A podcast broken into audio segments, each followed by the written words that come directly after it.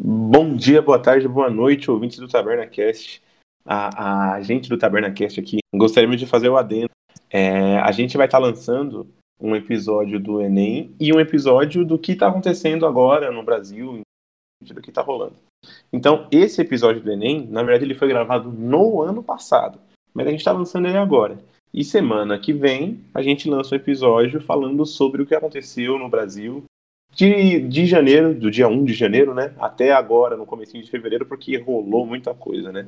Então, é só um trechinho aqui pra gente se retratar e explicar para vocês o que tá rolando, para vocês não ficarem muito perdidos, tá?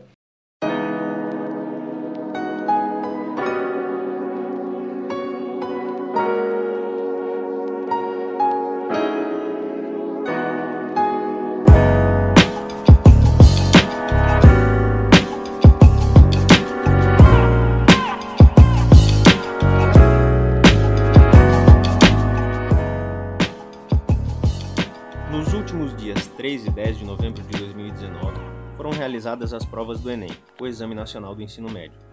A prova do Enem é, realiza é realizada pelo Instituto Nacional de Estudos e Pesquisas Educacionais Anísio Teixeira, o INEP. O Enem foi criado em 1998, na época utilizado para avaliar a qualidade do ensino médio no país. De lá para cá, a prova sofreu várias reformulações, tendo sua última reformulação no ano de 2008, onde tomou o formato que tem hoje. A nota do Enem é utilizada para o acesso a várias universidades públicas brasileiras através do Sistema de Seleção Unificada, o SISU. É, as notas do Enem também são utilizadas para conceder bolsas parciais ou integrais em universidades particulares através do Programa Universidade para Todos, o ProUni. No ano de 2019, o Enem teve a menor taxa de abstenção desde que foi reformulado, o que levou o ministro, Weinta... o que levou o ministro Weintraub a comentar coisas como já é o melhor Enem de todos os tempos. E para conversar com a gente sobre isso hoje, nós temos a nossa bancada tradicional. Tião. Opa, eu Menes. Dudu. Olá, hoje não estou bêbado. Sobre, sobre. uh, uh. E hoje, excepcionalmente, nós temos um convidado, um vestibulando, uma pessoa que fez o Enem, e por acaso meu sobrinho, Antônio Souza. Opa, tudo bom? Opa, Podemos começar então? Uh, então, Antônio, uma, uma, das primeiras coisas que eu queria te perguntar é com, com a mudança drástica que aconteceu no, no viés do governo e como esse governo entende a educação no país, a, a gente imaginou que algumas coisas na prova fossem mudar, a maneira, a, o estilo da prova. Você já fez o Enem no passado também, e aí fez de novo esse ano. E você notou alguma mudança na prova nesse sentido? Como é que foi essa, essa diferença? É, na verdade, a prova esse ano mudou bastante em todas as matérias, assim. Uh, a prova que menos mudou foi em linguagens. Ela continuou mais ou menos igual. Só que eles abordaram poucos temas, como é que eu vou dizer, é, problemáticos, assim, temas que poderiam gerar debate. Mas a prova de ciências humanas mudou bastante, é, principalmente por, pelo conteúdo. Assim, o que mais mudou na prova, na verdade, além de ela deixar de ser tanto uma prova crítica, foi o conteúdo, né? Foi muito diferente. A prova de ciências humanas, ela tinha pouquíssima história, tinha uma questão de história, e pouquíssimo, muitas coisas, na verdade. Geografia também tinha muito pouco. Tinha bastante filosofia, sociologia, mas era muito mais interpretação de texto o primeiro dia do que propriamente conteúdo. E nada muito crítico, assim. É, eu acho que a gente consegue ver a, a perda dessa criticidade, principalmente pelo tema da redação no primeiro dia de prova, né, cara? Foi, um, foi, bem... foi um tema de redação que veio de nada para lugar nenhum pegou todo mundo despreparado. foi um negócio meio qual, bizarro. Qual foi o tema da redação, só pra todo mundo A assim? democratização no, no acesso ao cinema no Brasil. Ah, sim. É, exatamente, tá aí, essa né? foi a reação dos alunos. Assistam Bacurau, é só isso que eu quero dizer. É, justo. Ó, quando, quando eu, eu fiquei sabendo do tema da redação, eu cheguei em sala de aula, isso não foi nem eu que falei, foi uma aluna minha que me falou. Ela falou assim, professor, o senhor acha que um aluno que mora, tipo, na periferia rural do Amazonas é, vai conseguir descrever sobre a democratização do acesso ao cinema no Brasil? claro que não, né? É meio óbvio que a resposta é não, porque e é meio contraditório, né? Paradoxal, porque então, então é, é meio paradoxal isso, né? Porque é, é, é, o negócio tá pedindo para você falar sobre a, a, facilidade de, de alguém que não tem acesso ao cinema ter acesso e talvez alguém que tenha. Muitas das pessoas que têm feito a prova não tenham acesso ao cinema, né? É, não precisa nem muito longe, né? Na periferia de São Paulo as pessoas não têm acesso ao cinema, né, cara? E, tipo, a maior cidade do país. Ah, eu, quando me mudei para São Paulo em 2012, eu costumava frequentar um, um cinema na, numa região mais nobre, lá, em, lá próximo da, de Pinheiros, no Shopping Eldorado. Na época eu ainda conseguia pagar o ingresso. Hoje eu não. E na época eu, eu tinha carteira de estudante, né? Hoje, sem ser estudante, um ingresso inteiro no Eldorado não consigo pagar menos de 50 reais. Nossa senhora. Então, quer dizer. é, a, eu, a, São Paulo ainda tem até alguns shoppings na periferia, até que bastante, na verdade. E eu consigo ir ao cinema aqui mais próximo de onde eu moro por 13 reais durante a semana, é, pagando inteira. Mas mesmo assim, né? É, eu tenho essa facilidade, mas eu, eu não sou parâmetro, né? Ó, se você. Mas não precisa ser parâmetro para isso, Cadete. É só você fazer uma pesquisa rápida. Se você pesquisa por notícia, você vê que um terço das salas de cinema tá em São Paulo, do cinema do Brasil, perdão. Tá em São Paulo, cara. Olha isso. Isso no estado de São Paulo, né? Olha isso que bizarro, cara. Então, é uma, é uma coisa difícil de. um tema difícil de ser abordado, né? Inclusive, Antônio, você sentiu dificuldade na hora de fazer a redação? Na verdade, eu senti mais dificuldade em achar muitos argumentos, sabe? Porque uhum. existem, claro, eu fiz a redação, consegui no final, mas é, não é muita coisa para ser trazida para o tema, sabe? Tem ali Tu pode achar o quê? Uns 5, 10 coisas para argumentar, mas não causa uma grande discussão. Eu acho, inclusive, que a grande parte das redações desse ano vão ficar muito parecidas, quase iguais. Porque não tem muito o que falar, sabe? Justo. Uma coisa preocupante foi que um professor da área de linguagens com, com quem eu trabalho, ele comentou que os textos de apoio estavam muito fracos com relação a, a, a dar suporte para o aluno escrever.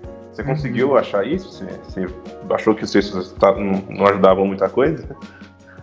Sim, tinha inclusive um deles que estava meio confuso, que trazia informação sobre o que era o cinema do modo mais assim, conceituado, digamos assim.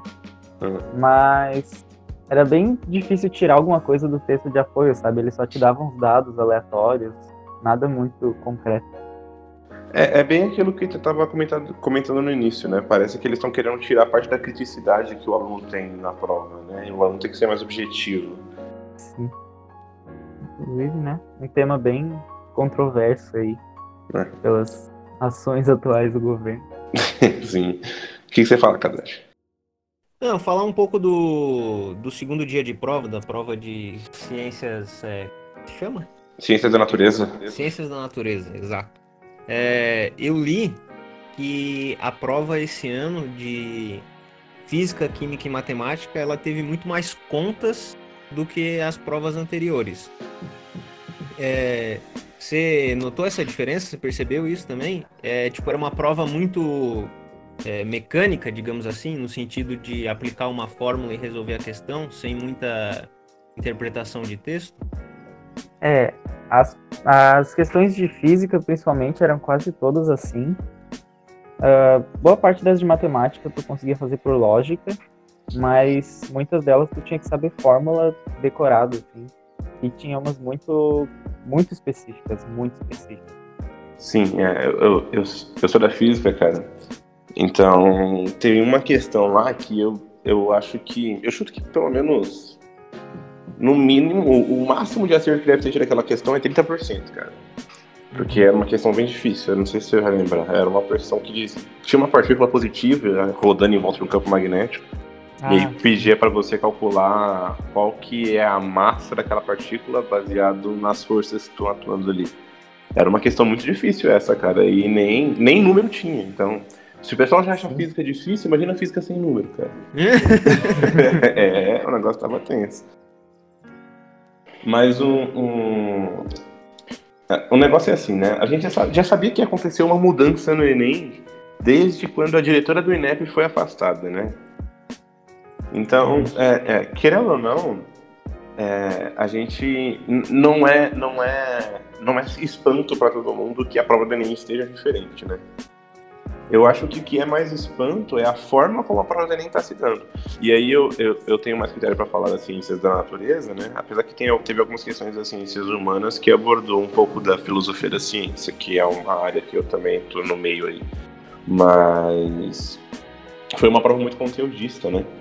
ela, ela foi uma prova que, como o Antônio comentou, exatamente, exigiu que você aplicasse fórmulas, o que não era comum no Enem. Para quem, pra quem não, não, não fez, não, não realizou os Enem anteriores, né? Você, se você pegar provas anteriores, você repara que, por mais que você tivesse uma prova de ciência da natureza, você tinha que ser crítico acerca daquele conhecimento que você tinha. Então, um exemplo bem claro disso é com os cálculos de potência, por exemplo. Então, com cálculo de potência elétrica, você consegue discutir matriz energética, você consegue discutir meio ambiente, você consegue discutir economia de energia, etc, etc, etc. Esse ano não caiu nenhuma questão de potência elétrica, cara. E muito pouco, é, muito pouco sobre qualquer coisa que pudesse ser usada para discutir sobre isso, né? Sobre energias alternativas, esse tipo de coisa, né? de um modo geral, assim, não a prova não teve essa criticidade, né? E óbvio. Matérias. É. E óbvio. Podia Aí é química. É química. Se bem que você é formado em química também, né? Sim. Você tem algum, algum outro ponto aí colocado, Dudu? Só pra...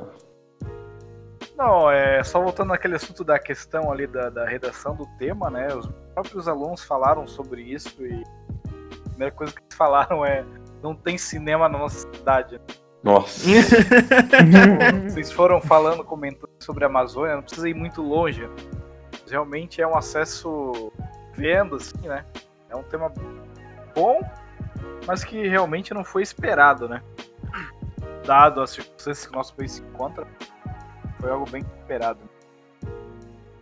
Pelo preço que a gente tem hoje em dia para um cinema, pelo acesso, pela concentração de onde está as mídias, também, né?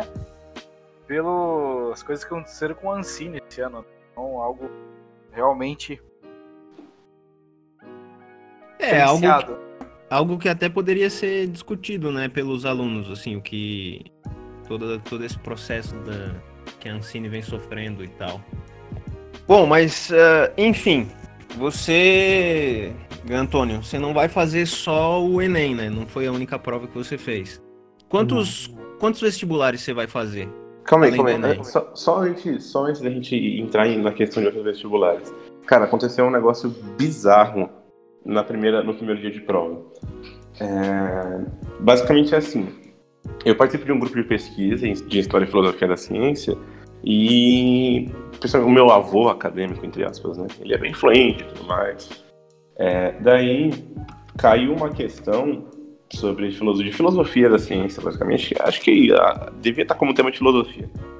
Que, em que pegava um texto dele. E aí, ironicamente, é um texto que eu passei para meus alunos lerem no começo do ano. Então, os meus alunos conseguiram acertar a questão. Porque eu trabalho. História... eu trabalho história da ciência com, com, os meus alunos. Eu não sou um professor hard de física que só, só dá conta. Não. não. Física não é só isso. Mas enfim. E aí, cara, pegaram um trecho do texto que o texto fala sobre. Basicamente, o texto fala sobre. É, da lenda que a maçã caiu na cabeça do Newton e blá blá blá, e que ele descobriu a gravidade a partir disso. Uhum. Só que o artigo que esse cara publica, que é o Roberto Martins, inclusive, que ele publica, ele tá exatamente criticando essa visão, que é, um, é uma visão de uma pseudociência, entende?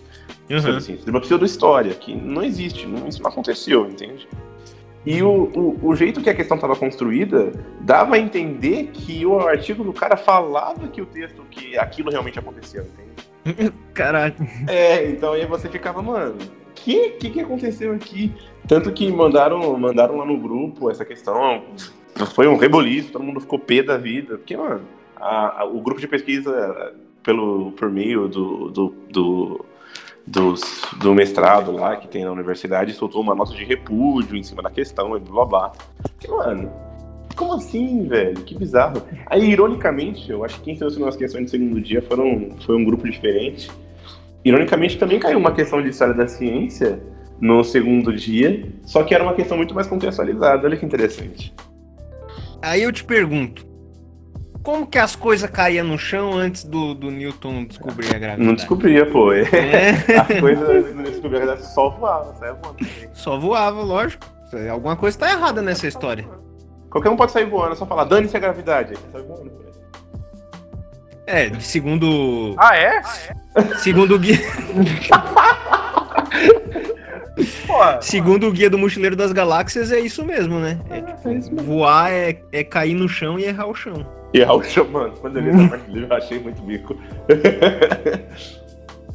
Agora sim, vamos lá pros vestibulares. Agora. É, então, Antônio, quantos, quantos vestibulares você vai fazer no geral?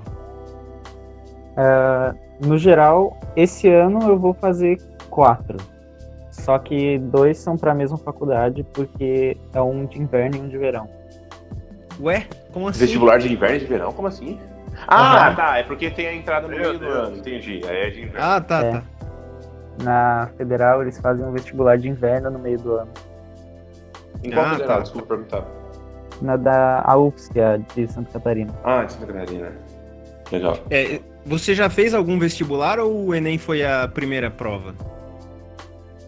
O Enem do ano passado foi a primeira prova que eu fiz, mas eu fiz a desse ano o vestibular da UFSC de inverno. E daí agora esse Enem. Daí semana que vem eu vou estar tá fazendo o vestibular da CAF. E na outra vai ser o vestibular da UFSC de verão. Esse, esse vestibular da CAF que você vai fazer, a sua nota do Enem, você consegue usar para ter uma bolsa nesse, nesse, nessa faculdade? É, na verdade, o vestibular da CAF ele é para faculdade particular, né? Mas eu creio que sim, dependendo. Não é toda faculdade particular que consegue, mas algumas sim. É, eu não, eu não cheguei a, a Eu não consegui ver os dados até. Tem que procurar isso depois. Mas é, eu não sei como que vai, vai ficar a questão agora para esse próximo ano das, das bolsas do ProUni, né, do SISU, porque uhum. é, é. o Enem ele também era utilizado para as pessoas conseguirem essas bolsas do ProUni, né, e, e muito dinheiro da educação foi cortado, então a gente também não sabe como que vão como que vai ficar esse tipo de até o próprio FIES que já há muito tempo vem sendo no, nos governos do PT também foi cortado bastante já. O acesso ao FIES ficou mais complicado do que era antes. Enfim, é... cada vez mais dinheiro é jogado na, no colo do da Croton, né? Croton. É, Croton, isso mesmo.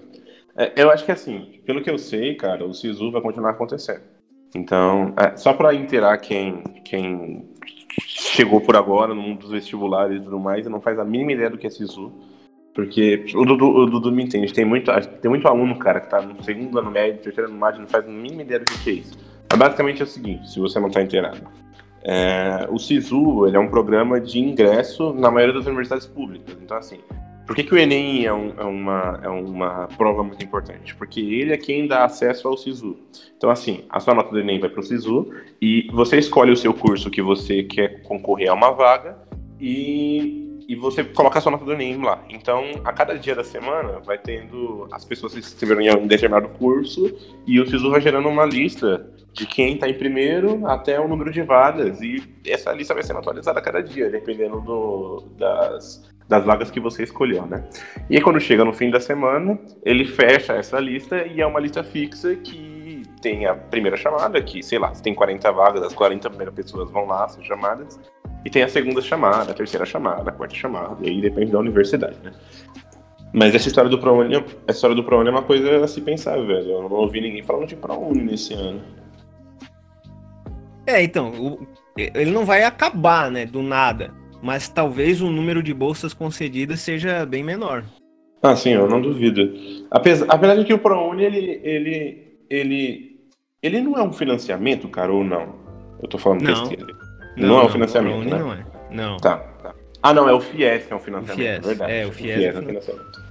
E então você vai prestar o vestibular para basicamente para o para federal e para essa outra particular, certo, Antônio? Uhum, Tudo bem. isso. Fala aí, Cadastro, desculpa, eu te interromper. É, a gente que é de Santa Catarina, a gente sabe que o vestibular da Federal de Santa Catarina é o vestibular mais filho da puta que existe em todas as universidades do país. Que Porque a maldita prova tem todas as questões de somatório. E se você marca uma alternativa errada, você perde os pontos daquela questão. É uma prova muito desgraçada. Nossa, é sério que é só somatório? Só somatório. Caralho, cara. Mas ela é boa de certa maneira, porque se tu marca uma certa, ela conta ponto pelas que tu deixou de marcar errada. É, no caso você teria, tem a opção de deixar uma, uma questão em branco, né? É, na verdade não em branco. Se tu deixar ela em branco, tu zera a questão, né? Certo. Mas se tu marcar uma alternativa e ela tiver certa, supondo que tenham, por exemplo, três certas na questão, tu vai ganhar por volta de 0,6 na questão, porque ele vai contar como se tu tivesse acertado aquelas que tu não assinalou que estavam erradas. Ah, sim, sim. Certo. Aham. Mas é aquela, né? Se você tá na dúvida, é melhor não marcar. É, Vou marcar, exatamente. É uma prova bem, bem desgracenta, na real. Eu tô realmente, ligado. pra tirar nota alta nessa prova é bem traiçoeiro. Pelo que eu sei, é... claro que eu não conheço todos os vestibulares do país, mas de que eu sei, assim, já ouvi falar, é a única, é a única federal que tem uma, um vestibular com somatório é a UFSC, né? Eu nunca ouvi falar de alguma outra. É, eu também nunca ouvi. Acho que deve ser só. Eu também não conheço aqui por São Paulo, não, cara. É, a prova da UFSC é uma, é uma lenda no, no ensino médio catarinense. É uma lenda. E como é que tá essa, essa questão de de tá fazendo vestibular agora e você pretende cursar medicina, que é um curso muito concorrido, a gente não comentou lá no começo, mas enfim, eu já sei que é medicina. É, é, um, é um curso que a gente sabe que tem muita gente que faz cursinho pré-vestibular durante anos para conseguir passar e etc, etc. É geralmente o curso, na maioria das faculdades, que tem mais candidatos por vaga. É, como que tá isso aí? Tipo, você. Claro, a gente sabe que nós aqui, a gente tá numa situação é, mais privilegiada. Você tem a sorte de ter a opção de não. Se por algum acaso não passar no vestibular, isso não, não é exatamente um problema. Você não vai ter que trabalhar, você pode se dedicar a fazer o vestibular de novo ano que vem.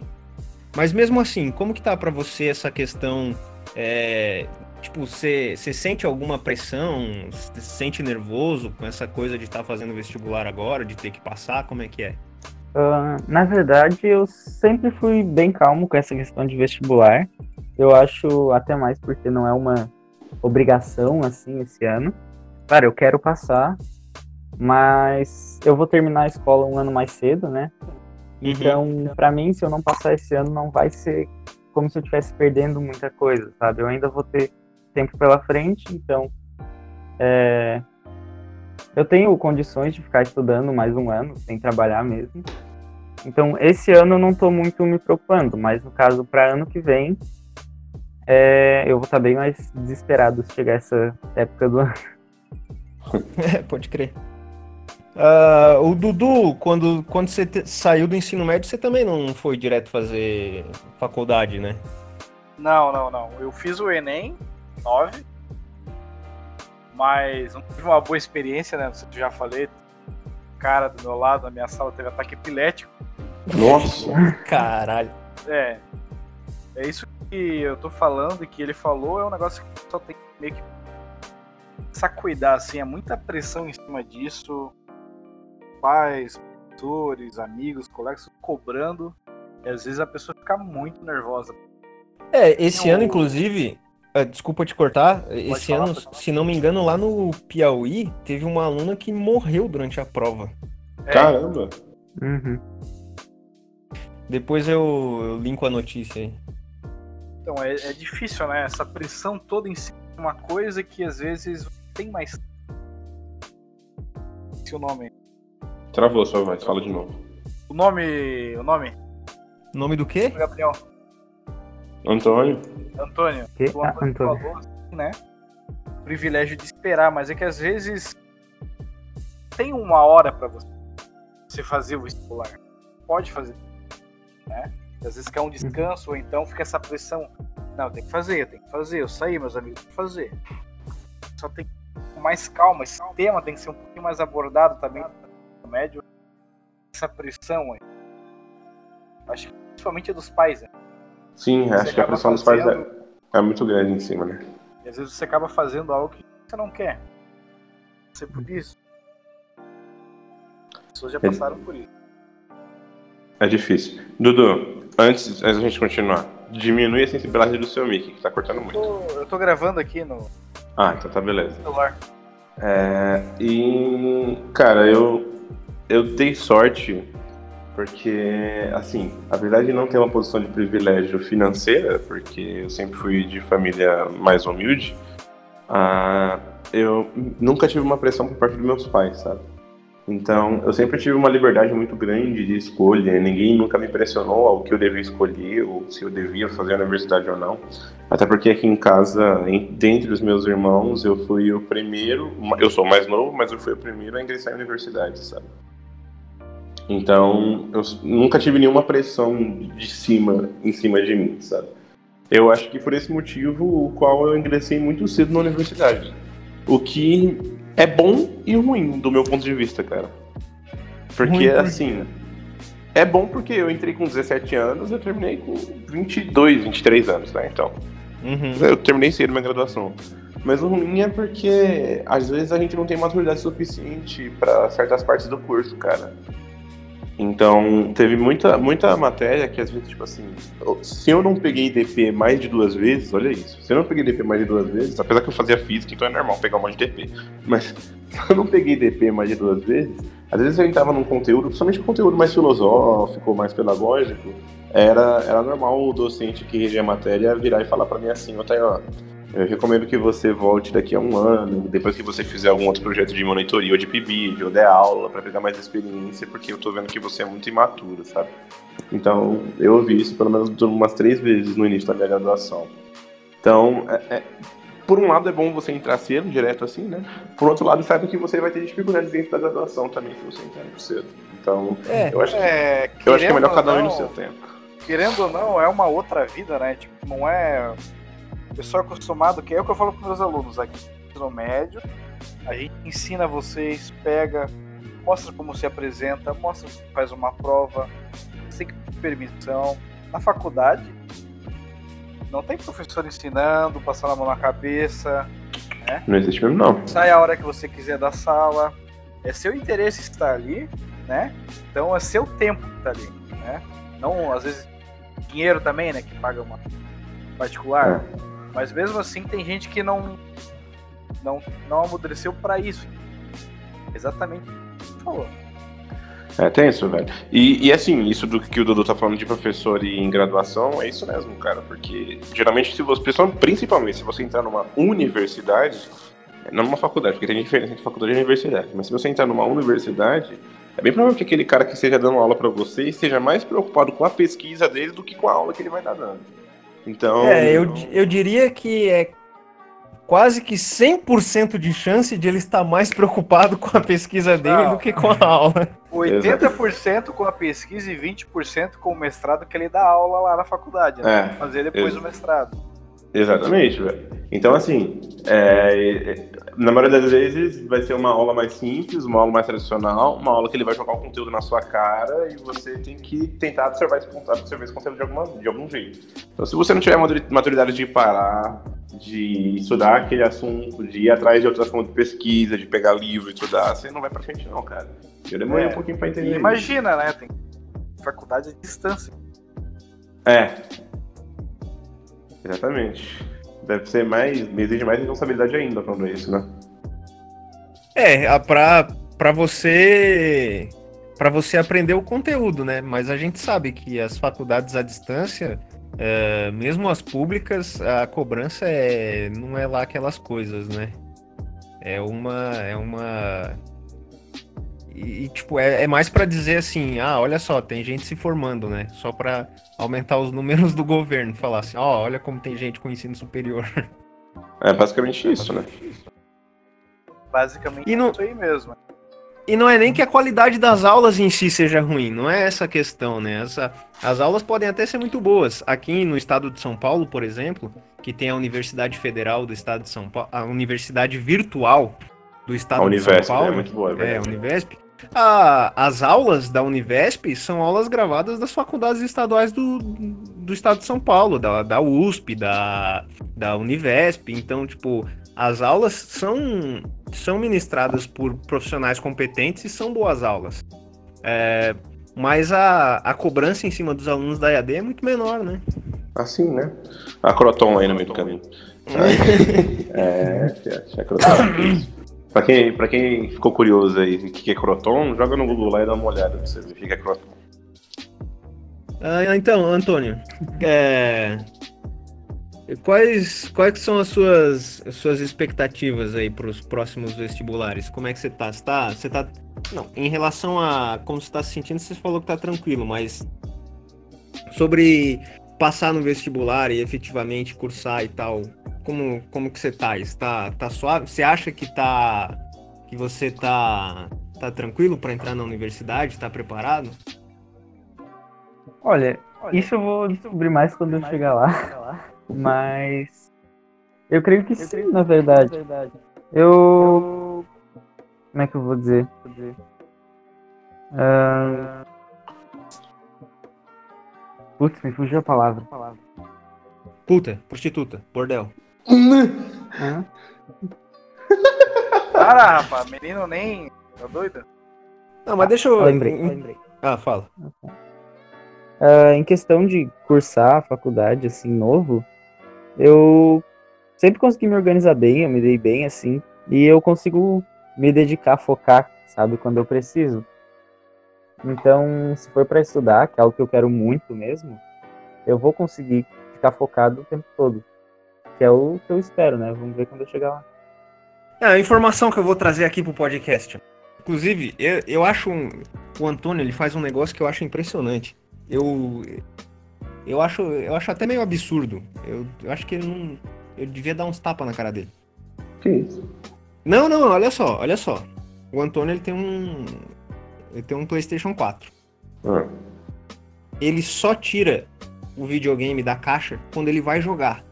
E aí ele joga, depois ele desliga, desmonta tudo e guarda na caixa de novo. Meu Deus! que ser humano! Que ser humano que faz isso, caralho? Isso é o ápice Caralho. da isso é o ápice da organização de um ser humano. Ele só Ah. tira o videogame da caixa quando vai jogar, tá Tá, ligado? tá tranquilo aí pra passar no vestibular. Não, tá? não, é, é Tá um formado já, já é um, é um senhor de 68 anos no corpo de uma criança, não é possível, tá ligado? que isso? Caralho, cara? mano, como assim? Que, que tipo de ser humano faz isso?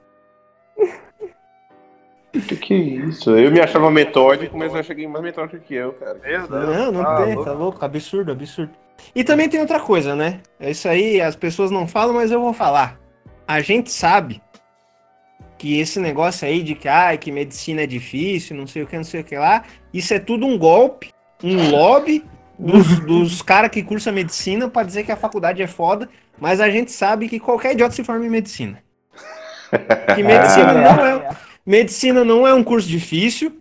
Você só tem que decorar um monte de palavra lá, decora o nome dos músculos, o nome dos ossos, decora sintoma, decora, decora o, o sintoma da doença e o nome do remédio que a pessoa tem que tomar e se forma. Todo mundo É sabe verdade. Ô, é isso Tony, você já tá treinando pra ter a letra feia já? Que? Eu não ouvi. Você já tá treinando pra ter a letra feia já? Eu já tenho letra feia desde Ah, então já- já- Ah, então Tá, pronto, ó, já aí, ó. 50%. Agora só falta falar medicina por amor. Aí acabou. Nem- Isso. Não, mas ó, o esquema, já te falei. Qual que é o esquema?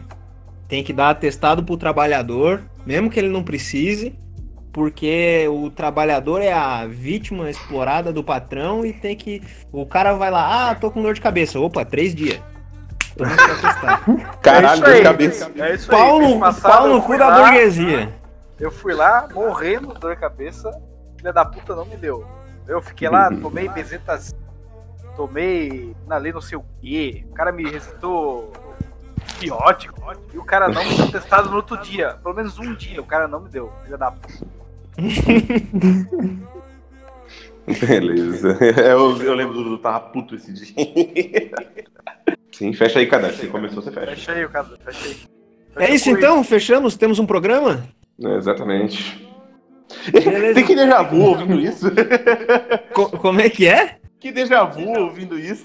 Ah, pois agora. Faz, faz o encerramento aí, é. Então lá. Então, gostaria então de agradecer a presença do nosso convidado, que não falou quase nada, mas tudo bem. Que, eu- Que isso? Obrigado.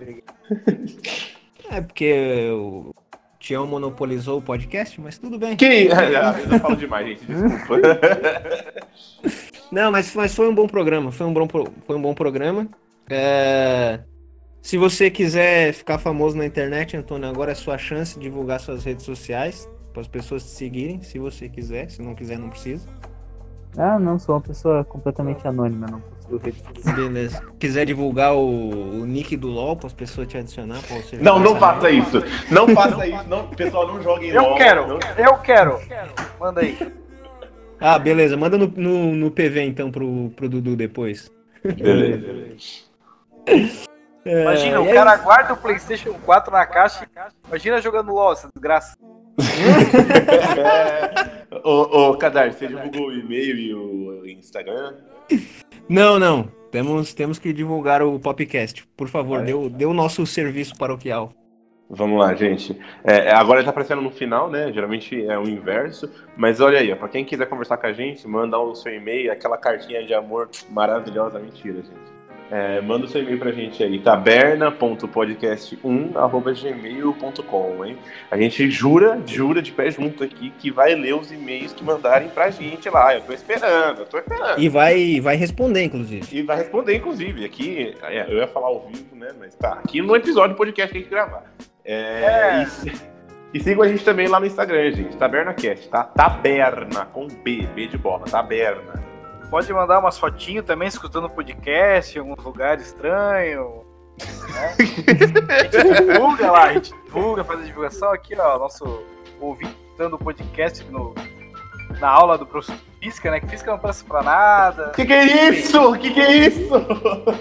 E assim vai, né? Podem ir fazendo isso aí. E quem quiser. E quem quiser discutir sobre animes e comunismo, pode me seguir lá no meu Twitter pessoal, arroba Gabriel Cadage. Animes É. e comunismo é maravilhoso. Segue no Instagram também aí, né? Arroba Edu- é, bigode desgraça. Pode, pode seguir lá. Justo. Sem a cedilha. Também é um meio da gente divulgar, né? É isso. Tchau, tchau, pessoal. Até a próxima. Tchau, tchau. Tchau!